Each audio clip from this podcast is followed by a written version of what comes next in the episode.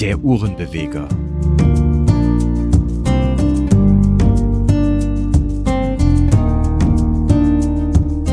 Alles rund um die mechanische Uhr.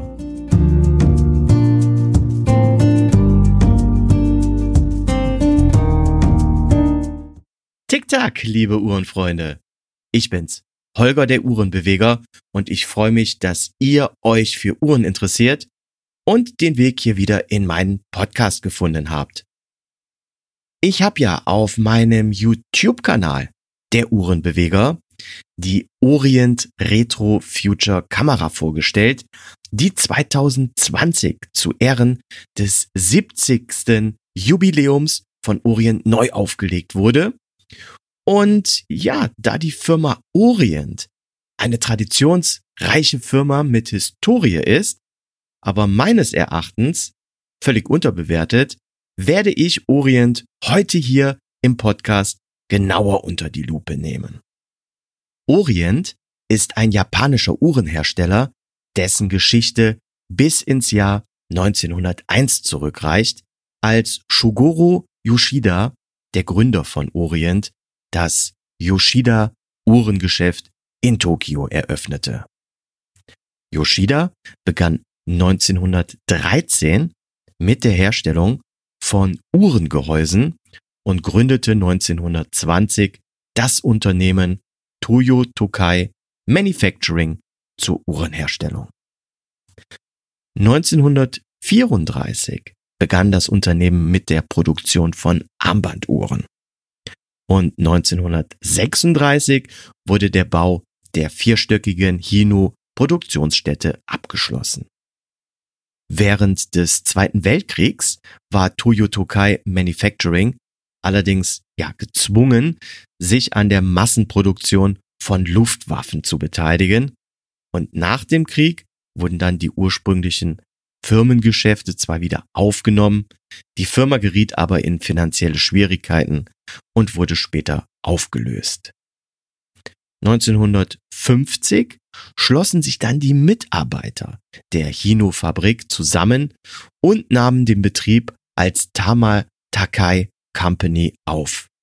Das ist somit auch die offizielle Gründung von Orient, die am 13. Juli 1950 als Toyo Tokai in der ehemaligen Hino-Fabrik mit der Produktion von Uhren startete. Im April 1951 änderte das Unternehmen dann aber schon den Namen auf Orient Watch Company und begann mit der Produktion von Armbanduhren, Weckern und kleinen Lagern. Die erste Armbanduhr, die 1950 in Massenproduktion ging, verfügte über ein kleines Uhrwerk mit Handaufzug, welches schon zu der Zeit entworfen wurde, als Orient noch das Yoshida Uhrengeschäft war. Das zweite Modell, aber das erste unter dem Firmennamen Orient, war dann 1951 die Orient Star. Der Name orientierte sich am Abbild eines leuchtenden Sterns, was auch durch die blauen Stahlzeiger, ja und andere Details hervorgehoben werden sollte. Die erste Version 1951 enthielt noch ein Uhrwerk aus Vorkriegszeit, und wurde schon 1952 durch ein neu entwickeltes Uhrwerk mit Handaufzug und 10 oder 15 Juwelen ersetzt. Das Besondere an Orient Watch ist, dass das Unternehmen kurz nach seiner Gründung Herrn Tamotsu Aoki bat, als Berater zu fungieren. Aoki war emeritierter Professor der Universität Tokio. Er war der erste Vorsitzende des Horologischen Instituts von Japan und leitete als Theoretiker wesentliche Veränderungen in der japanischen Uhrenindustrie ein. Unter seiner Anleitung verbesserte sich die Zuverlässigkeit der Marke Orient deutlich und erholte sich somit von den Nachkriegswirren. 1957 erschien dann die Orient Star Dynamic und 1958 die Royal Orient, die auch die erste, ja, praktisch und zeitgleich wasserdichte Uhr von Orient war. Die Royal Orient ist Teil des Luxussortiments und verfügt über das N-Uhrwerk mit ja, größerem Durchmesser für höhere Präzision. Das Modell bzw. die Serie ja, wird leider schon lange nicht mehr produziert und wurde dann später von der Grand Prix und der Feines fortgeführt. Orient war Mitte der 1950er Jahre einer der ersten Unternehmen, die über die Grenzen Japans hinaus expandierte und somit ja immer schon einen Blick auf Trends in Übersee hatte. Noch heute ist das Auslandsgeschäft von Orient größer als das Geschäft in Japan und ja, besonders der Vorstoß nach Übersee war ein Innovationsmotor und zwang Orient, seine Wettbewerbsfähigkeit stetig zu steigern. Orient hatte also immer den Schweizer Markt im Blick und das von Orient entwickelte N-Automatikwerk erinnerte mit seinem Sperrklinken-Automatikmechanismus an die von Schweizer Herstellern hergestellten Peraton Automatikuhren. Seitdem war Orient so konkurrenzfähig, dass es die Schweizer Hersteller sogar herausforderte und das Augenmerk vor allem auf Einzigartigkeit richtete. Orient sah von Preissenkungen ab und wollte sich stattdessen durch Design und Mechanismus abheben und Marktanteile gewinnen. 1964 erschien dann die Original Tauchuhr Kalender Auto Orient, die erste Taucheruhr von Orient.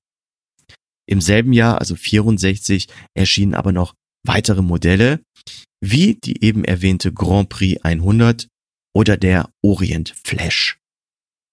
Die Grand Prix war ein sehr ehrgeiziges Werk, was die Reputation von Orient stark erhöhte und Orient eine Führungsposition im damaligen Juwelenwettbewerb verlieh.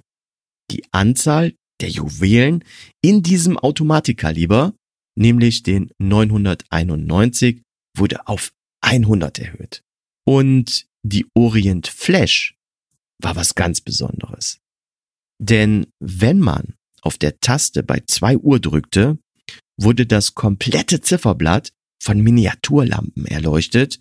Und nein, es war keine Quarzuhr, sondern ein Handaufzugmodell.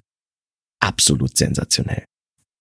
Der 1965 erschienene Orient Weekly Auto King Diver gilt als eine der berühmtesten Uhrenmodelle des Herstellers und erfuhr zum 70-jährigen Firmenjubiläum wie meine vorgestellte Retro Future Kamera eine Neuauflage.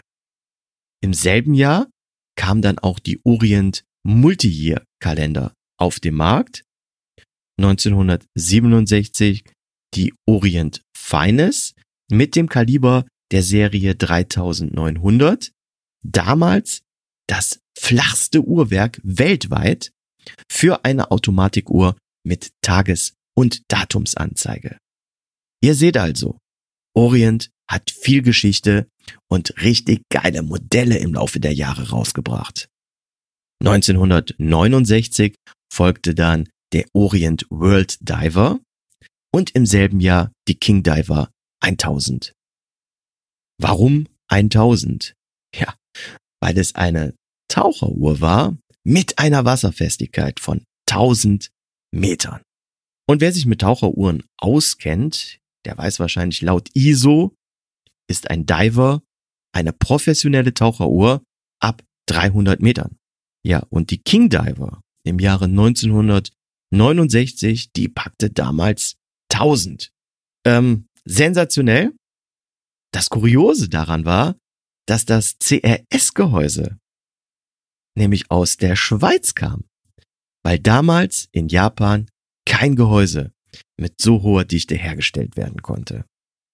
1970 kam dann das Uhrwerk der 46er Serie raus. Ein Hauptuhrwerk, welches das L-Uhrwerk ersetzte und das heute noch hauptsächlich verwendete Uhrwerk von Orient ist.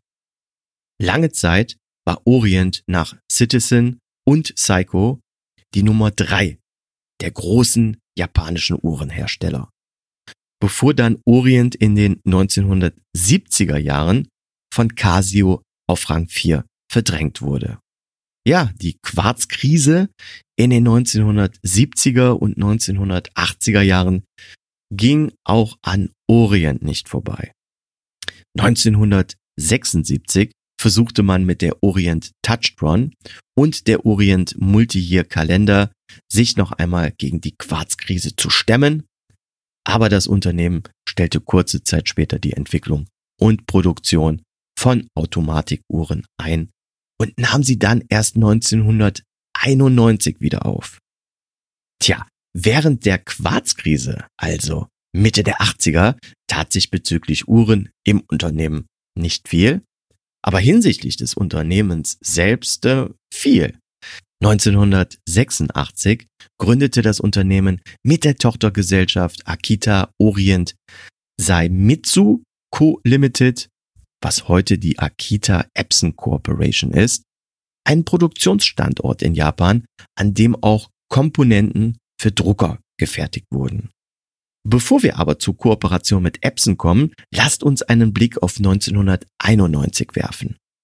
Da erschien die Orient Montbijou, ein skelettiertes Modell in einem luxuriösen Gehäuse aus vergoldetem Edelstahl und dem Automatikkaliber 48320.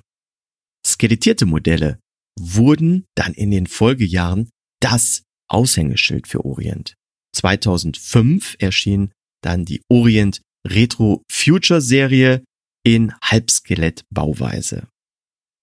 2014 die Orient Star Modern Skeleton und 2016 die Orient Star Skeleton.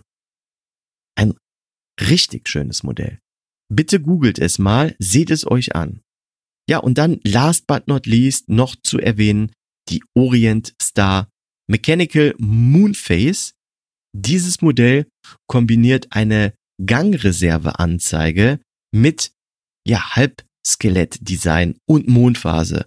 Also auch wirklich richtig nice. Seht euch auch dieses Modell im Internet mal an. Ich sag dazu nur I like.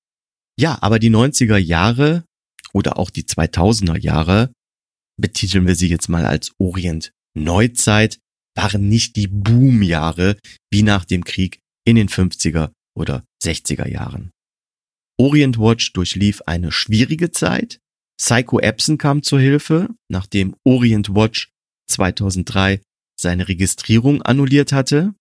Und 2009 wurde Orient Watch dann zu einer hundertprozentigen Tochtergesellschaft von Psycho Epson. Ja, und um weitere Synergieeffekte zu erzielen, kam es dann 2017 sogar zur Fusion von Orient Watch mit Psycho Epson. Kazushi Yoshida stieg dann 2018 bei Psycho Epson ein und unternahm gezielt Maßnahmen, um Orient eine neue Seele einzuhauchen. Yoshida legte neue Richtungen für Orient und Orient Star fest. Orient hatte sich auf die Wiederbelebung vergangener Werke zu konzentrieren, während Orient Star die Zukunft mechanischer Uhren aufzeigen sollte. Vor allem hat man sich aber die Verbesserung der Qualität auf die Fahne geschrieben. Dabei hat man Technologien von Psycho Epson genutzt und sich auf die Verbesserung des Uhrwerks der 46-Serie konzentriert. In der Zwischenzeit brachte Orient auch Modelle auf den Markt, die typischer für die Marke Orient sind. Das gilt vor allem für die 2005 vorgestellte Neuauflage der Retro Future Serie.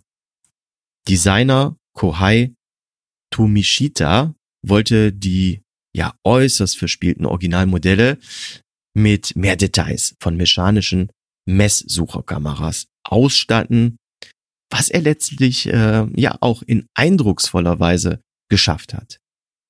Ich habe ja über die Retro Future Kamera ein Video gemacht. Schaut es euch bitte auf YouTube an. Den Link packe ich euch in die Show Notes. Tja, wie geht es jetzt weiter mit Orient? Ich sag mal abwarten.